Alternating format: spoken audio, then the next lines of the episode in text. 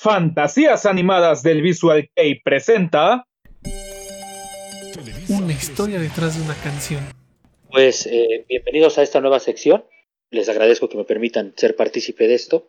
Y bueno, pues la historia que traigo el día de hoy es una canción muy conocida. Y a Rico le va a gustar porque él es fan de Deering Gray. Es una canción de Deering Gray. Y me refiero a Vinushka. No sé si los demás han escuchado. Todos.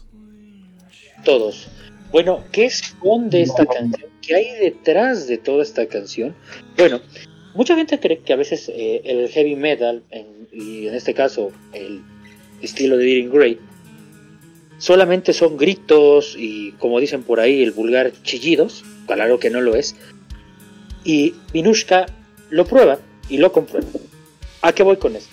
La canción, como tal, es un homenaje y también una oda, si lo queremos ver, una obra magna, a las víctimas de las bombas atómicas en Hiroshima y Nagasaki. ¿Por qué digo esto?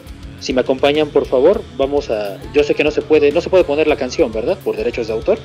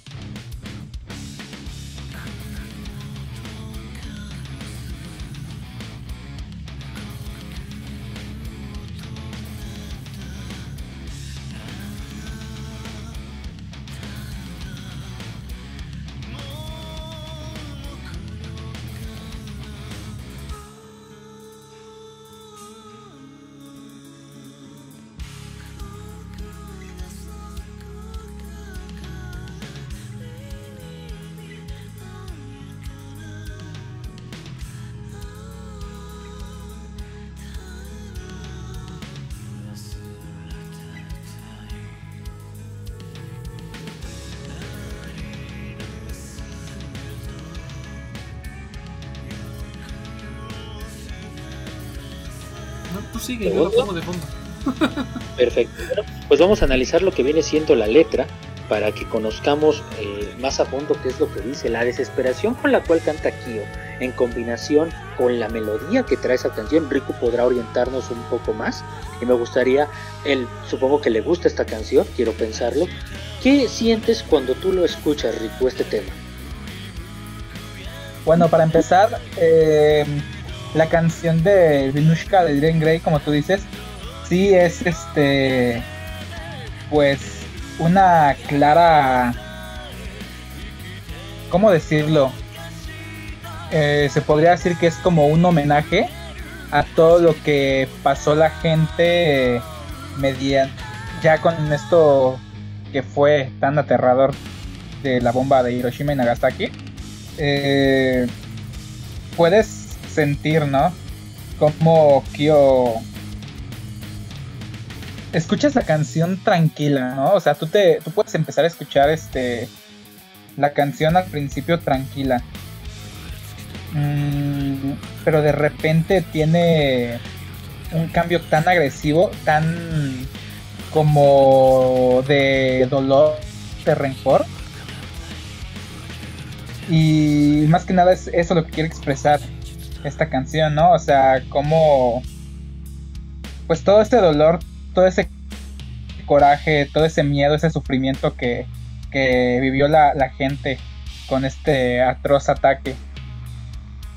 Muy bien, muchas gracias por la participación. De hecho, sí. ¿Y a qué se debe ese cambio tan brusco? Si ustedes la escuchan, empieza siendo un rock melódico muy, muy lento, muy, muy, muy lento, pero luego viene esa explosión, literalmente, pues es la sensación cuando cae esta bomba, porque al caer este tipo de bombas, ya no se lanzan así, son misiles, pero es un silencio brutal.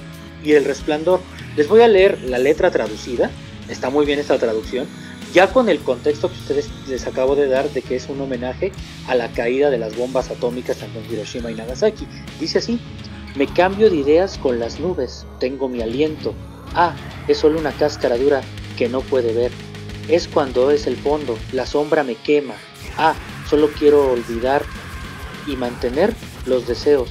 Somos hormigas, somos un nido. Vamos ahora, todo lo que tienes que hacer es renacer de nuevo. Si ustedes sabrán, cuando cae una bomba nuclear, algunas personas lo que quedó de sus residuos son sus sombras, o sea, te desintegra y te queda. La nube me aterra, o sea, es una clara alusión a esta nube de hongo. Y dice, es hipocresía, va a venir y va a llevársela. La etapa roja solitaria en la noche, dedico los siguientes, perdón, dedico las siguientes palabras, ahí es donde está la verdad.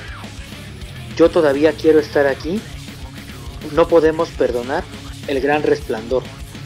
Imagínense, o sea, eh, pongámonos en el contexto de una víctima, refleja muy bien cómo es estar ahí, porque hubo sobrevivientes, los peores que la llevaron fueron los sobrevivientes a los ataques de la bomba atómica. Los primeros que fallecen se desintegran, quizás no sintieron. ¿Por qué se dice esto? Porque al momento que tú eres golpeado por una onda, lo primero que se te mata es tu sistema nervioso. O sea, no sintieron porque les destruye el sistema nervioso ya luego viene la destrucción de tu cuerpo. Pero es tan increíble esto y cómo Kyo lo plasmó en esta letra porque es, es, bastante dolorosa, es bastante triste, pero ya con el contexto. Dice, quiero chupar mi cuello, el vacío de los restos, ya no me dejará dormir, no veo nada, se ha terminado todo, la luz me cega. O sea, no sé si les llega algo, si ya con este contexto les ha cambiado la perspectiva de lo que significaba esta canción, o ustedes qué creían de que, bueno, de qué trataba este tema. Pues vete un parra, bueno, dos versos atrás y que dice, ¿no? Lo que vivo con mi trabajo me grita con este cuerpo de carne que separa el cielo y el infierno. Yo tallo los pecados. ¿Cuál será la prueba de mi existencia? Si desaparece con el viento, ahí te da a entender, al momento de que ya impacta la bomba a tierra, la onda expansiva, el calor, la radiación, lo que tú bien decías, cómo, cómo la gente cómo hay gente que realmente no se dio cuenta de que cayó una bomba y se desintegra al momento. Así es, es terrible. Ya hablaremos más adelante en otra sección. De, hay varias canciones, de Gasset también te una, es Araba, pero esa es más como de pedir paz, pero esta en especial, a mí me encanta la letra porque, repito, es una sensación, espero que jamás ninguno de nosotros la experimentemos, pero es desde la perspectiva, como bien lo dijo Rico, de un sobreviviente, de alguien que tiene el cuerpo quemado, de alguien que le va a caer la lluvia, la famosa lluvia nuclear, de alguien que le va a tocar, le tocó perder a su familia y de alguien que quizás su mundo no volverá a ser el mismo, porque recordemos, los sobrevivientes tuvieron que enfrentar cáncer, mutaciones, el cuerpo literalmente se les caía de la piel, era como pelar una cáscara de de, manzana y que la piel se te desgarre. Es algo terrible. Los demás no sé qué opinen. Ah, pues es que siempre sido un muy buen intérprete en sus canciones. Y pues evidentemente lo que siempre quiere expresar mucho es el dolor. No el dolor, la tristeza. Y pues yo... Ah, hay muchas canciones que a veces no... Eh, digamos, las he escuchado, pero como no entran dentro de mi favorito, pues no conozco su traducción muchas veces. Y ahorita que me lo están diciendo y así como lo empezaron a narrar su, su traducción, es así como de... no me debería ver esa canción de la misma manera.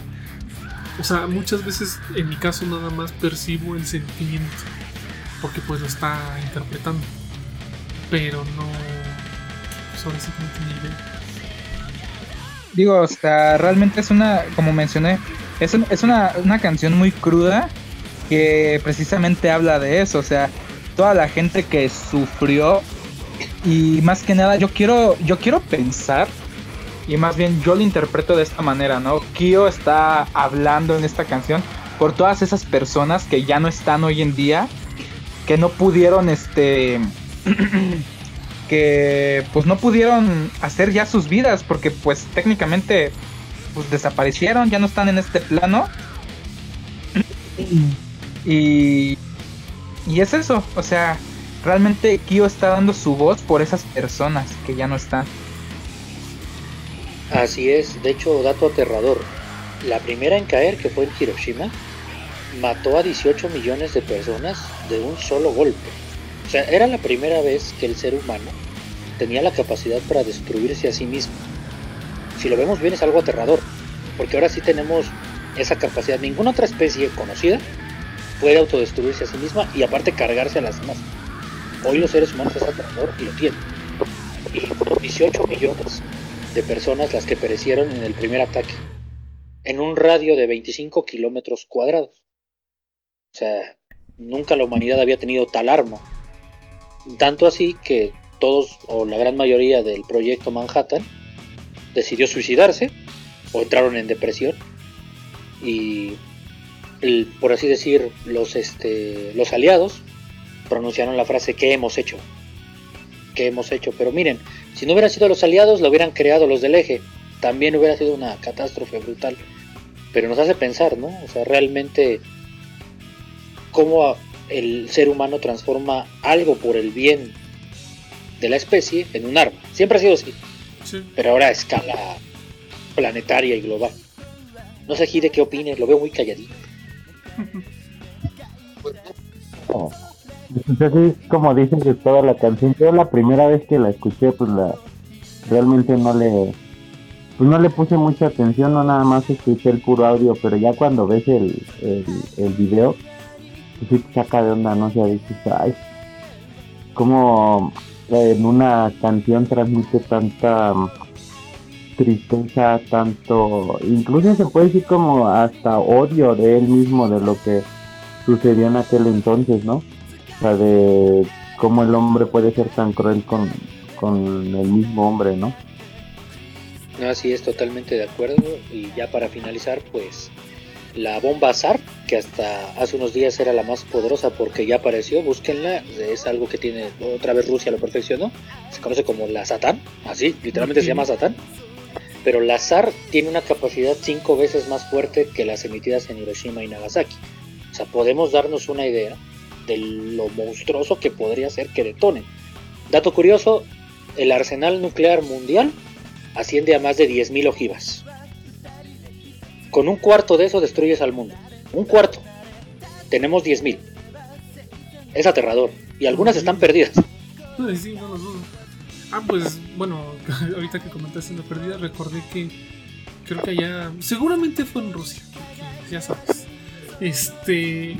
Creo que una señora en su casa encontró una ojiva que aparentemente no explotó, pero creo que sí estaba armada. Una ojiva táctica, ¿no? Ajá, algo así es la anécdota.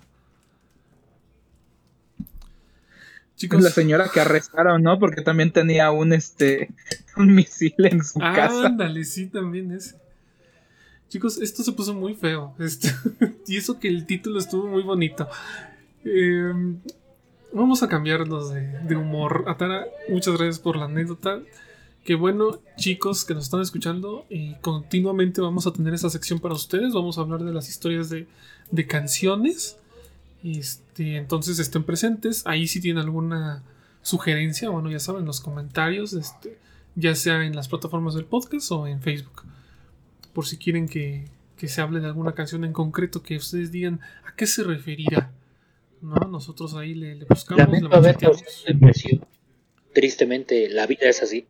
Sí. Y créanme, también de, y Rico lo sabe, también los demás, no sé, tengo entendido que también están en este aspecto, también por la música y por la moda, pero también de la tristeza, catástrofes, se puede sacar una obra maestra, ya sea en cualquier rama de las artes, por muy triste que te haga uno de la garganta, pero sirve de inspiración y que deseamos que no pase, pero sucede. Exactamente, siempre sucede. Pongámonos felices, por favor. Vamos a ponernos felices. A ver, este. Yo yo, que les quería comentar algo. Muchos de nosotros, bueno, hemos tanto asistido a conciertos, pero ahí tenemos algo pendiente, así que espérenlo. Pero qué curiosidades han visto, escuchado o leído, incluso algunas hasta vivido, ¿verdad? En, de los fans loquitos en los conciertos. Ese típico fan que va a los conciertos y empieza a hacer un montón de destrozos o empieza a hacer un montón de, de tonterías sin sentido nada más porque pues, está con sus artistas favoritos o se quieren aventar un John Lennon, una de las dos. Entonces, ¿qué me pueden contar acerca de eso? Indirectamente, no como... Em, no me acuerdo de qué país es. No me acuerdo si es mexicana, si es chilena. Pero recuerdo que había una chica, no voy a decir nombres yo creo que ya varios de los que ya llevamos tiempo en esto de lo que es la comunidad Visual Kei que pues saben que es la favorita de todos y que ha salido de todo y que se habla de todo el mundo. Una chica que tenía un serio problema con con con Yoshiki. Sí. Y estaba traumada con Yoshiki, decía que se casó con Yoshiki y que fue atacada por él y por Camillo y que era una secta. O sea, súper, súper rara la tipa, ¿eh?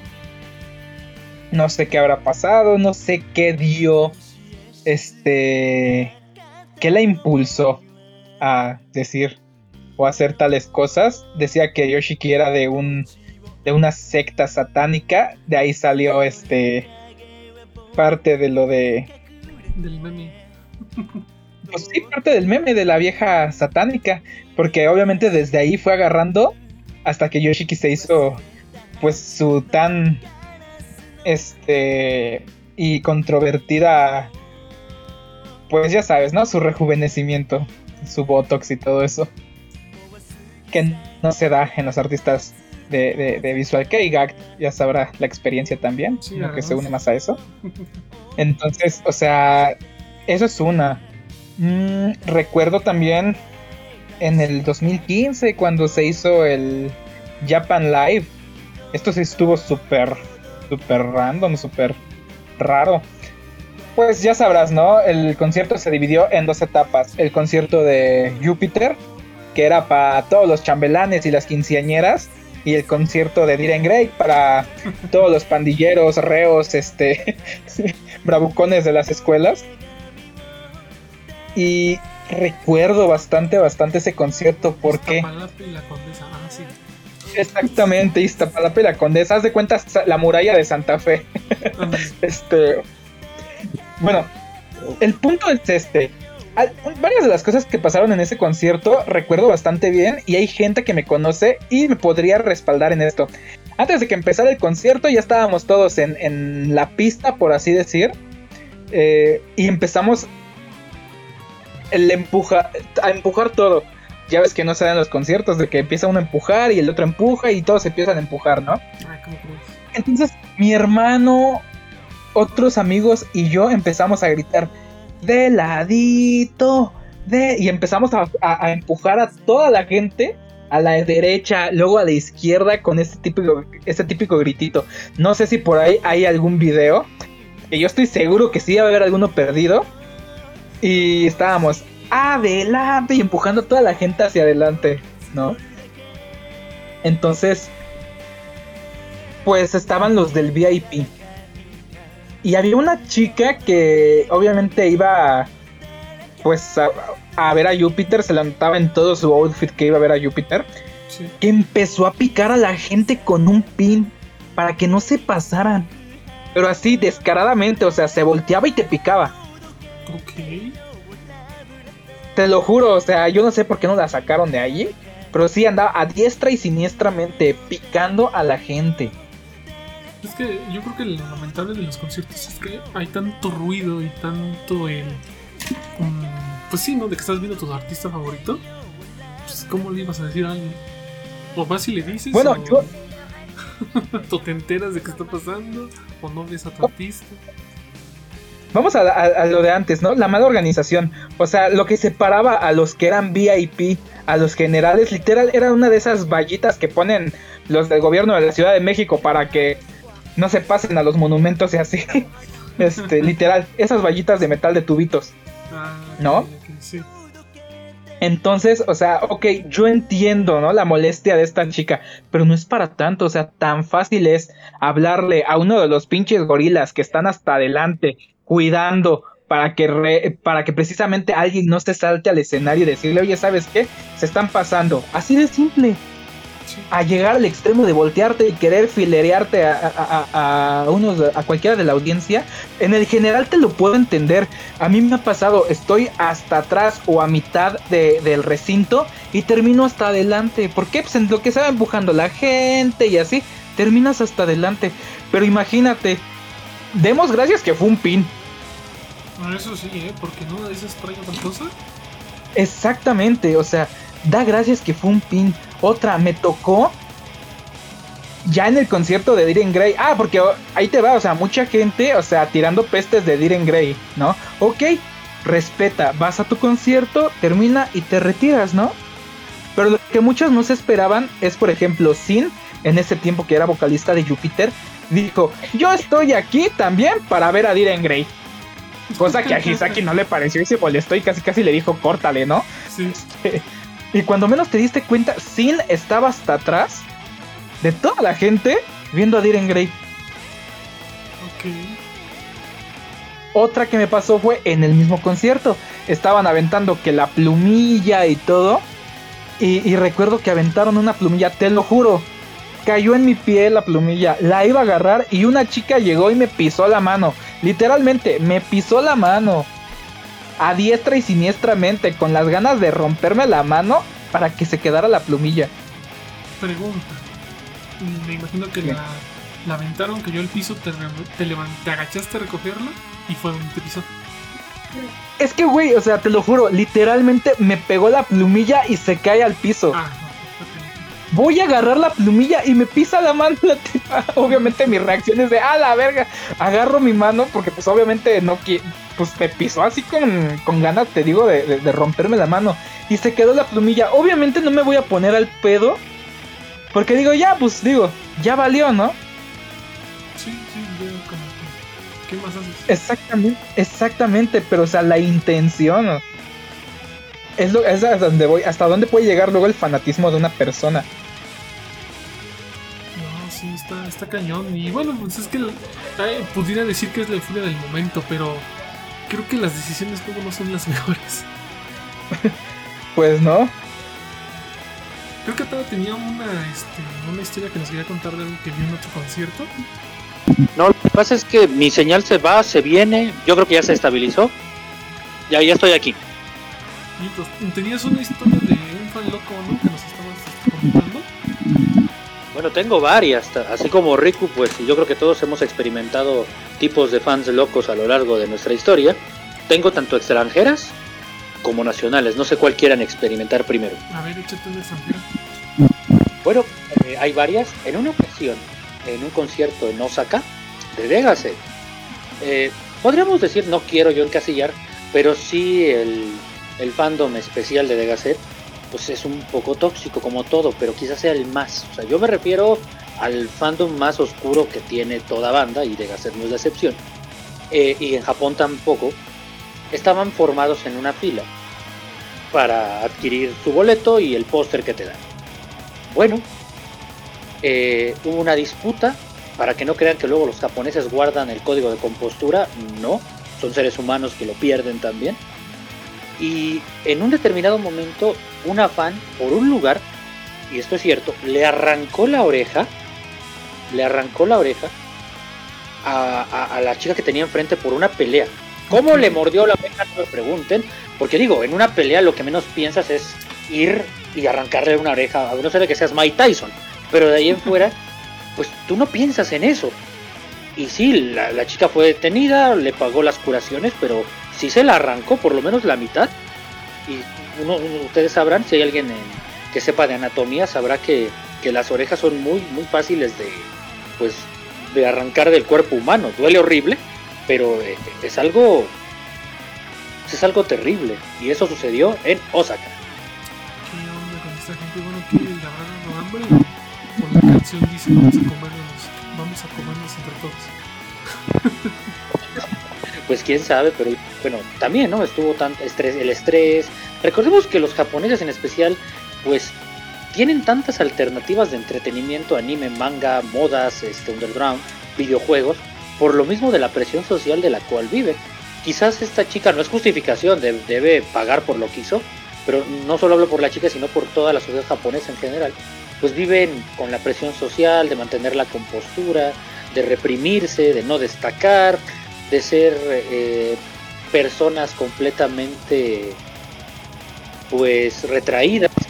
Eso lo tocaremos en supongo en un futuro podcast, pero hasta para estar en un concierto celebran coordinados, o sea, no hay no hay individualidad. Celebran todos en bolita. Lo han visto en los conciertos, es así. Y guardan la compostura hasta que empieza el concierto, empiezan a gritar. Sí, O sea, y es- muy mecanizado. Sí, yo creo que pues, tanta represión estaba contenida y pues ahí está yo, repito, no lo justifico. Afortunadamente fue detenida, le pagó, pero suele ser así, ¿no? Porque cuando explota la gente y está, está mal, pasan estas cosas, pero esto sucedió en Osaka, en el Osaka Arena de, de Japón. Órale. ¿Y una que tengas nacional? Algo así No, sencillito. pues tengo la- que algo viene, viene sencillo. todavía el podcast. Bueno, pues algo sencillo, en el concierto de Gasset en el Metropolitan surgió una campaña en redes sociales para que tu, tu ropa interior se la arrojaras a la banda, cosa que pasa en algunos, en, ot- en otros grupos, pero que en esta ocasión tuviera sangre menstrual. De hecho, la chica dijo, oye, yo voy a tener mi periodo, dijo esta chica, está en, búsquenlo en Facebook, ahí están las pruebas. Y le dijo, sí, eso es mejor, hay que arrojarlo. Afortunadamente no pasó nada, nadie arrojó ninguna porquería. Eh, no, no quiero decir porque está sucio, no es algo antihigiénico, no, no, no me refiero al, al proceso de la menstruación, al- es algo natural, pero ya arrojar tu ropa interior con sangre, pues sí te saca de onda, ¿no? Sí es algo, pues no muy higiénico. y pues tristemente lo, lo, lo querían orquestar estas fans. Igual, otra cosa que a mí me tocó ver, no considero que haya sido algo, un atentado, pero fue en el primero de X Japan. Eh, un sujeto estaba pateando la bocina. Estaba bien loco, era un japonés. Y estaba pateando la bocina principal de hasta adelante. Pero como loco, ¿eh? ah, pues eso sí se puso rudo, entonces creo que se emocionó mucho.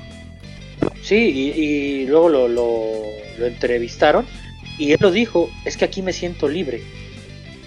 Aquí puedo ser... Justificado este totalmente. Qué bueno que hizo. Ya, con eso. Todo el mundo se siente libre con eso. Sí, sí, no, y aparte en este lado del charco dice, aquí me siento bien. Mm, Creo que entra mucho lo que dices de la de la rigidez que tiene Japón, ¿no? Muchos de los que vienen, pues les encanta México porque pueden hacer muchas cosas. Hide. Hide, ¿estás ahí? Hide, Hide no. Jesús. este, ¿qué onda? Nos comentaste que tenías una de fans loquitos. Que, te, que viste.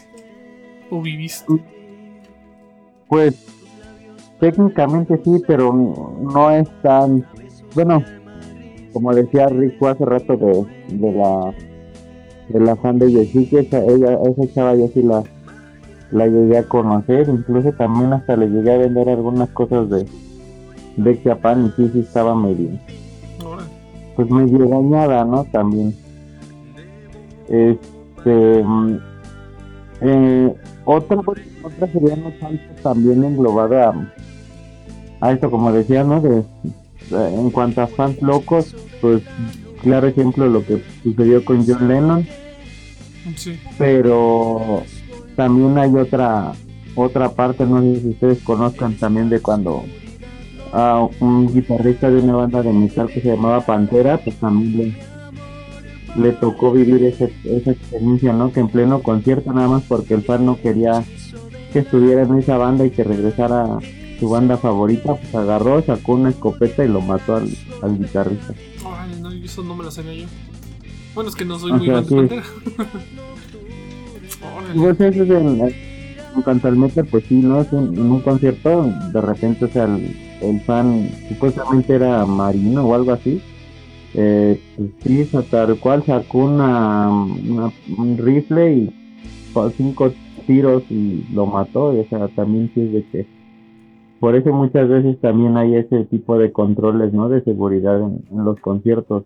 Antes no lo, no lo había y este pero pues yo siento que también a raíz de todo ese tipo de, de situaciones pues es cuando cuando mm, cuando pasan por eso para que evitar este tipo de problemas no Sí, y es y que. bueno Bueno, sigue, prosigue pues. eso fue en cuanto a él no y también aquí en México pues igual que pues hay mucho tipo a veces en los conciertos de inconformidad de la de la gente no en cuanto a los artistas que pues de repente en festivales ese tipo de cosas este llegan a cancelar pues también se se altera no hay un claro ejemplo cuando fue el el Notfest Ujú. no son not- y aquí en la Ciudad de México pues los fans también estaban hartos porque la banda no salía o supuestamente iba a haber una cancelación de una banda y pues se pusieron un poco o a- a- aparte del alcohol y todo eso pues se pusieron un poco locos y comenzaron a, a quemar de la nada o sea el escenario los instrumentos de unas bandas y etcétera no Y bueno chicos, yo les tengo una nueva. Y esta nueva es la siguiente. Les voy a dar unas noticias, unas efemérides, no, unas, unas pequeñas noticias. Por ejemplo, ¿ustedes conocen la banda de Seke Deux? Sí, es donde está el este Kakeru, ¿no? El de Scarlet Bales. Exactamente. Bueno, pues en Seke, en Deux, el, el 15 de septiembre, que prácticamente fue aquí en México nuestro, bueno, en la madrugada del 16, por nuestra independencia, pues él nos complace anunciando un nuevo sencillo que se llama Catarsis. Este, les voy a dejar en las notas del programa en la página tatubisoundbox.com la canción para que la vayan a escuchar. Y bueno, yo creo que también hay que escucharla todos y la comentamos en, en el próximo podcast para ver qué opinamos de esa nueva canción de Catarsis. Y sacaron hasta video, de hecho. Pero bueno, el video no lo he visto, nada más escuché la canción, así que no, no estoy seguro si es, si es un video musical o nada más es para darle el anuncio. Hay otra banda que se llama Belto. Mm, Desde mi punto de vista no es tan conocida, al menos yo no la conozco tanto. Esta banda había anunciado que iba a cambiarse de nombre. Bueno, se iba a retirar, no iba a terminar actividades. Y eso eh, fue ayer, igual el 16, 17 de septiembre. No sé qué tienen los japoneses con esta fecha. y pues ya los spoileé. Cerraron actividades, pero se cambiaron de nombre. Ahora se llaman Dam. Entonces, si alguien, Damne, si alguien era fan de Veltro y pensó que ya no iban a hacer nada, pues simple y sencillamente a partir de ahora búsquenlos como Damne para futuras referencias. Esperemos que qué trabajo van a seguir sacando. Otra pequeña noticia. Eh, acaba de sacar un- acaba de formarse una nueva banda. Esta banda se llama Until Dash.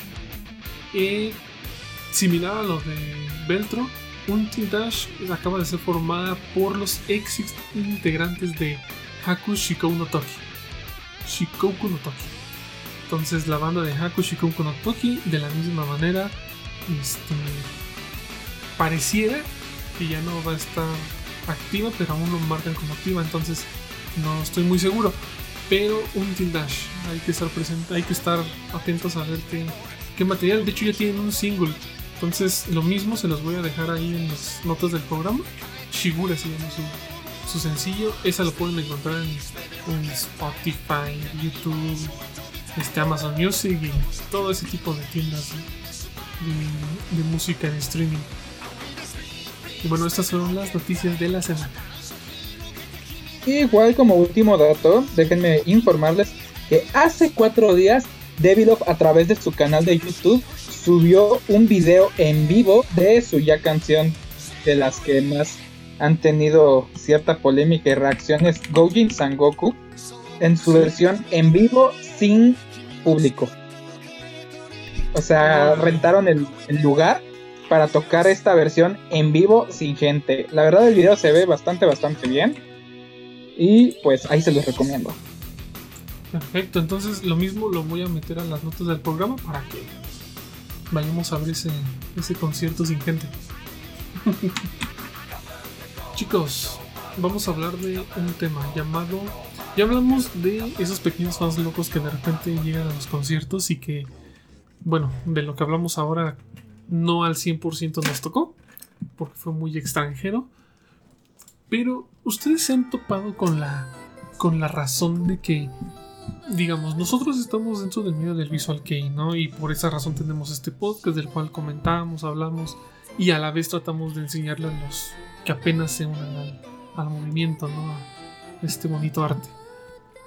Pero también sabemos que hay un factor externo que son todas las personas que nosotros consideramos normis, hablando que de repente, por alguna extraña razón, por ejemplo, el típico, ¿no? De que "Ah, es que son demos y nada que ver, ¿no?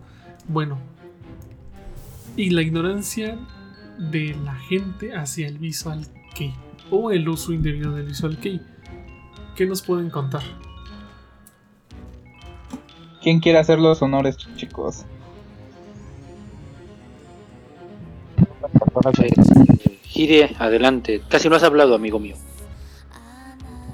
Pues creo que había también muchas, bueno, la- de lo que habló Héctor del de que muchas veces antes confundían el Visual Kei con el emo, ¿no? Que creo que de hecho incluso hasta irónicamente no sé si llegaron a ver ese pequeño corto de que cuando salió el programa de de ya ya ya con el nombre se van a botar de la risa el de la Rosa de Guadalupe cuando hablaron de los emos que sale un póster en el cuarto de la chava esta de creo que era Ayabi o no me acuerdo de quién era un póster de esa banda Creo que sí. Es de Ayabi. Ajá, que, que creo que muchos, muchos como que se sacaron de onda, o sea, dijeron, ah, qué chido, ¿no? Que es una banda japonesa, pero ¿cómo la están confundiendo con el emo, no? Sí, Sí. en plena preparatoria y tener que vivir eso. Ajá, y cuando vino, cuando vino en Japón, no sé si se acuerdan que sacaron un, un, un reportaje, ¿no? De cuando, de cuando fue el concierto ahí en un circo volador, pero pues la información como que estuvo bien chafa y pues, pero pues todos emocionados, ¿no? Porque estaban hablando de, de Ex Japan.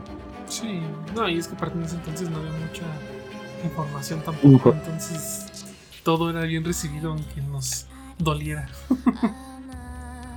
Exacto, ¿no? Bueno, yo, yo nada más como que tengo muy muy clara como esas dos partes, ¿no? De ese, de ese, de ese corto, bueno, del resumen del concierto de Japan, eso de lo de Ayabi, y creo que un, un este, a mi gusto, eh, no fue mal uso, o sea, sí fue, fue, fue buena, buena la información que recabaron, fue en un programa, creo que en el canal 40, donde... Con Álvaro Cueva.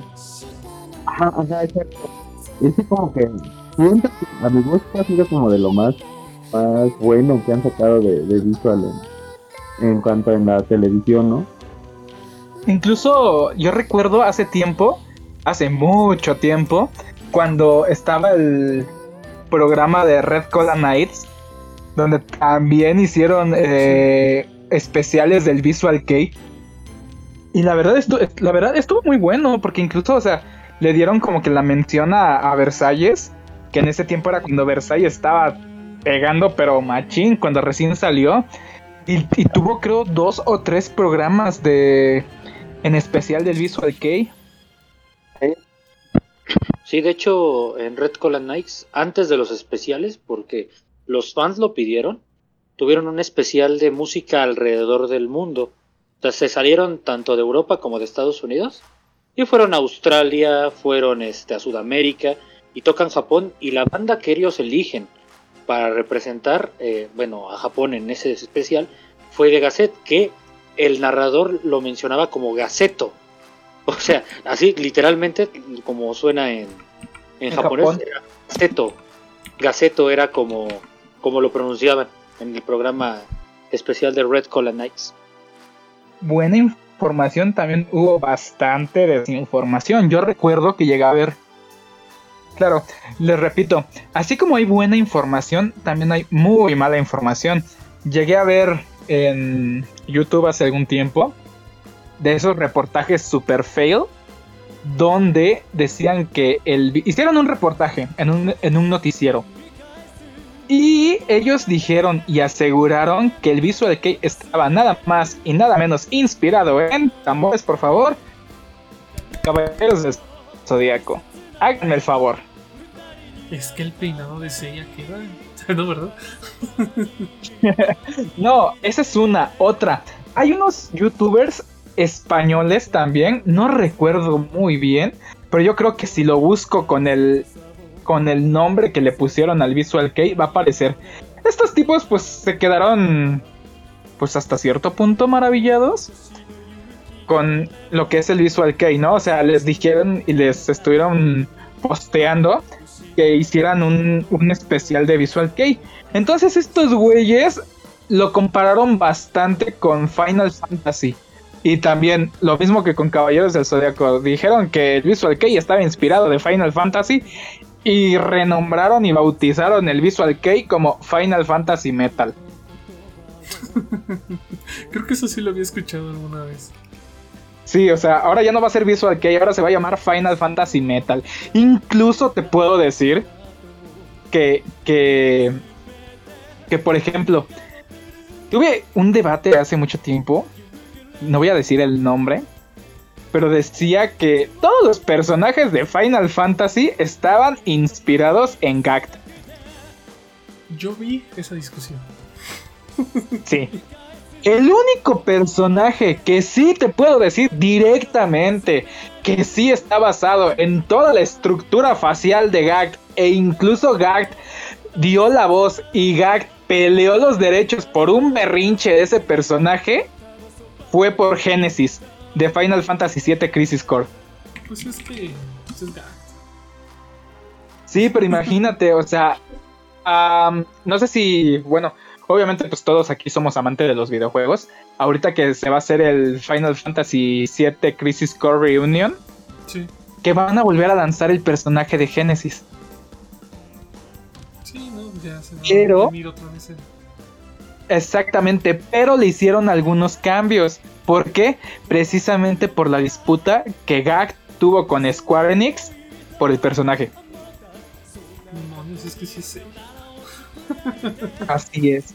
O sea, imagínate la desinformación, en este caso de los medios digitales como de televisión, y a lo que van los chismes también, y los problemas, y, y- y- y obviamente el egocentrismo de Gag, porque prácticamente Gag dijo, es mi personaje, es mi voz, es mío.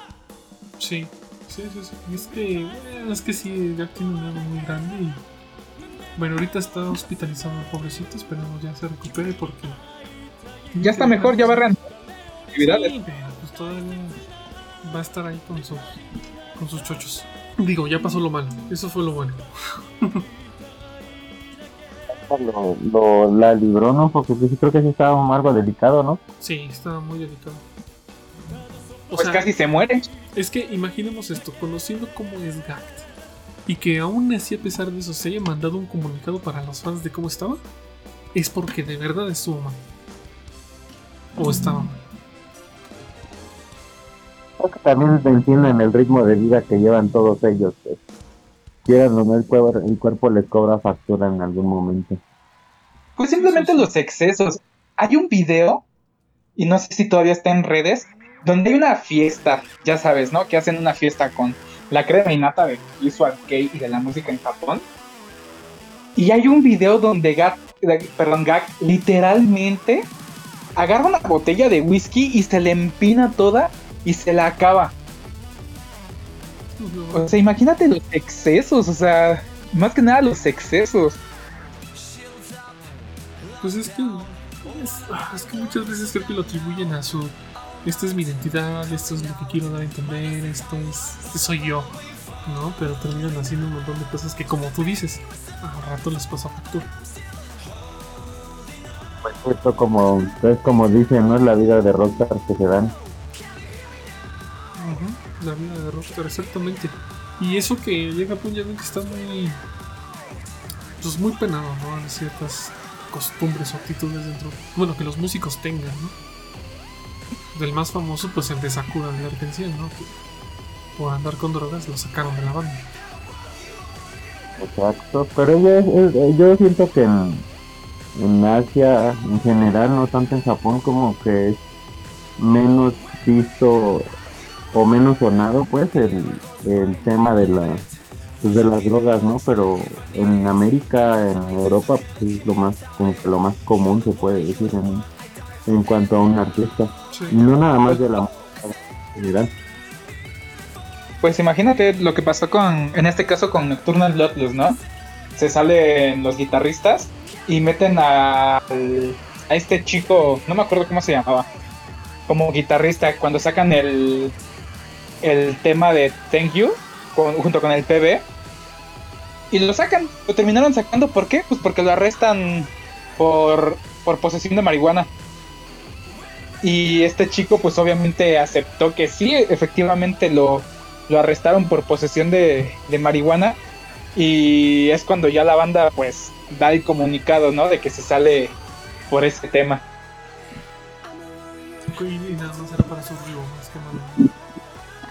Ok, si me permiten intervenir eh, en cuanto a los excesos, bien lo dice Hide, eh, en Europa y en, Norteamérica, en esta parte, en esta parte occidental, pues sí se escucha más en lo que es tema de drogas, ¿no?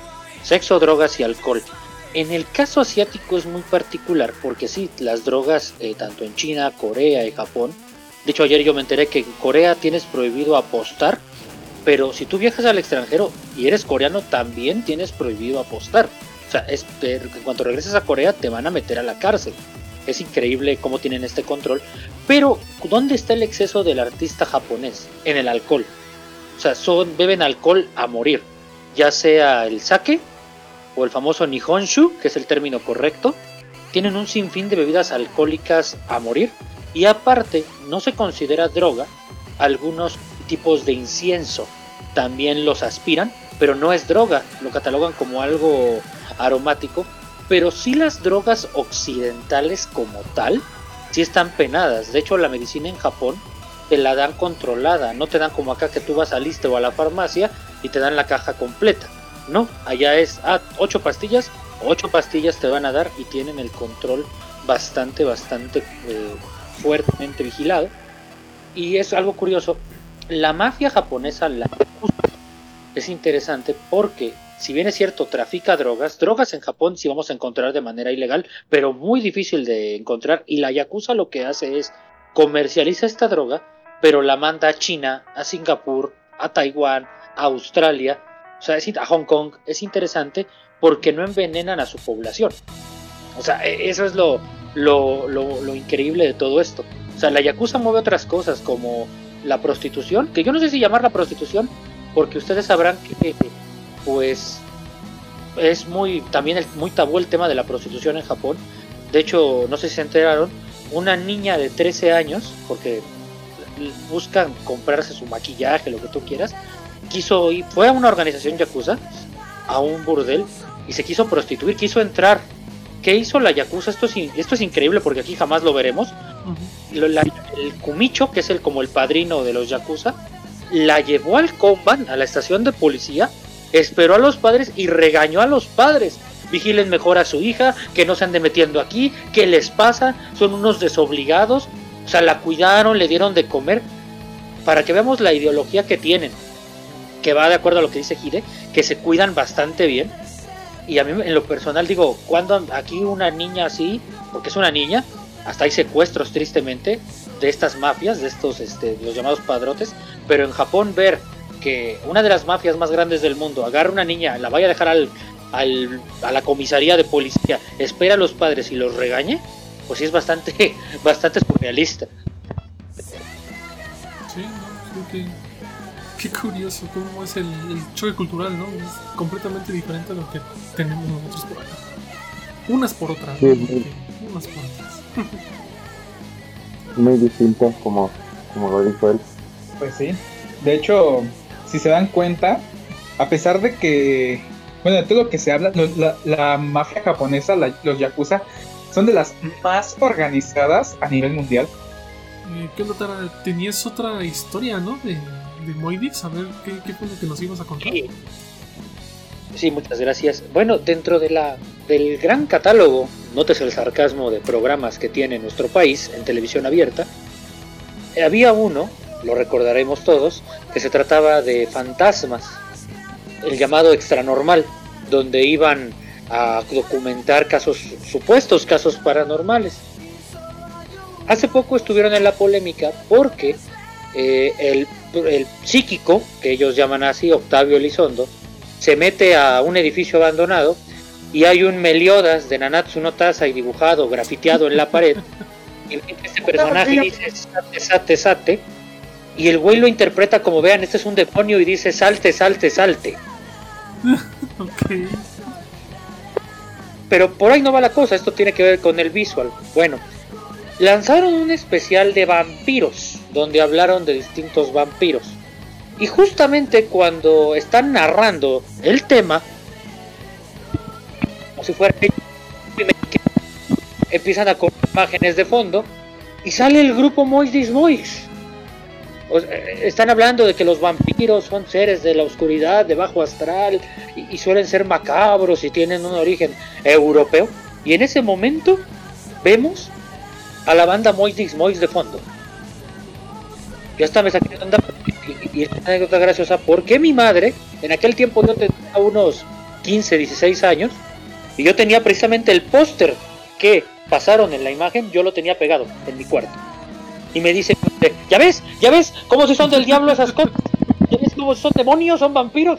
Y yo así, no mames, ¿cómo le, cómo, cómo, cómo le, ¿cómo le digo ahora que no es así si está saliendo en la tele? Y lo peor es que la gente todo se cree de la tele. Fue una Sí. anécdota divertida. Deja- Pero déjame que- adivinar. El, el- el póster es donde salen todos de blanco, ¿no? No, ese es Todos de donde están.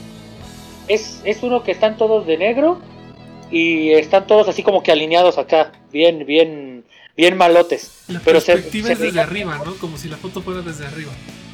Así es, Sí, es esa imagen. El Eternal Beyond. Sí, Exactamente. Es esa y yo lo tenía en post. Imagínense a mí dándole a mi madre porque me dice, ¿ya ves cómo si son del diablo? ¿Ya ves que cómo si son vampiros eso que tienes en el cuarto pegado? Yo te lo dije. Yo puta madre, digo, ¿cómo jodidos ahorita la convenzo de que no es así? Pero en serio, les voy a pasar las imágenes, voy a buscar el video y van a ver cómo Mois Mois está ahí. Y, y me dices, que, esto supera lo de la Rosa de Guadalupe. O- o porque por lo menos mal o bien, pues era de decoración. Aquí no, aquí era para representar a los vampiros. ¿Sabes qué pienso? Que la persona que haya hecho este la secuencia de imágenes para Extra Normal se, se vio en, en las películas mudas de Pally Smith. rico. Eso iba a decir. Eso iba a decir. Lo siento mucho, ya te gané. Pero yo lo iba a decir de la siguiente manera. Si hubiera salido Yuki de Malice Miser, lo perdono. Porque él era el vampiro. Les faltó poner a Camillo, ¿no? Este. Van a decir que es El, una el- princesa. el vampiro de. Ándale. El Bonjour de Bonjour. Cálmate, crepúsculo. Exacto. Lo No, siento, no. este fandom de Versalles se tenía que decir y te dijo. Ya, ya sabemos quién nos va a reclamar si corta, escucha esto. corta. No le temo a la muerte. Bueno, cuando veamos que Rico este, tuvo un mal día, ya les diremos por qué. Sí, ya saben por qué. Bueno, pues ahora sí, chicos, llegamos al final de. Fantasías animadas del Kei. Y como siempre, ya saben, eh, el podcast va a salir en nuestraproduccionbox.com. Se los digo para que se acuerden que yendo a esa página van a poder ver más cosas acerca de aquí. Y sobre todo para que chequen las notas del programa. Ahí viene tanto la música que va a estar decorándonos este programa, tanto como las notas de lo que ya estuvimos comentando. Las canciones de las bandas y lo que Atara nos llega a pro- a proporcionar. Entonces ahí ven más información, información que no les vamos a poder sacar aquí en el podcast. Más aparte de alguna otra cosilla que de repente se postea. En esta, esta ocasión en el podcast, bueno, no estuvo, no estuvo todo el crew haciendo poses de, de malote.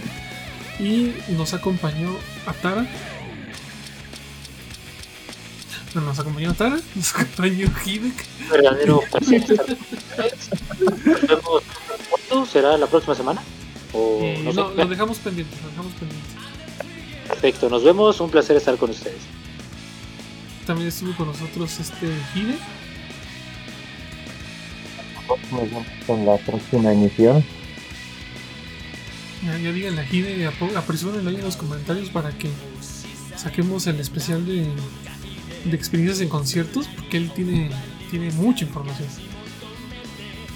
Cuando gusten, cuando gusten ya saben que ya ahí tenemos ya una cronología ya un poco ya avanzada de todos los los conciertos que ha habido. Exacto, exacto. Y también estuvo con nosotros Rick. Claro que sí, chicos, ya saben. Es un gusto estar aquí con todos ustedes y por favor, compartan el podcast. Ayúdennos a que más gente nos conozca. Recuerden que lo pueden encontrar en Spotify, en iVoox, en Apple Podcast, en Amazon Music. eh, creo que también está en Radio Public. Y chequen ah, en Gold sobre todo. Una vez están en Google está en casi todos lados. Así que si ustedes escuchan podcast a través de otro lugar o tienen un amigo, el clásico amigo que no quiere cambiarse de plataforma aunque sea gratis, díganle, también está en la que escuchas podcast. Así que no hay. Y bueno, yo soy Bao. O sea, están todos lados. Exactamente, está en todos lados y los que faltan. Este, y bueno, eso fue todo por nosotros. Y recuerden, el Visual Key no viene en el teatro. Me dejaron de tarea decir Espérate, eso. espérate. no, antes de que dijeras sobre Kabuki. Ok, ya, ya debo de dejar de visitar esos sitios en internet.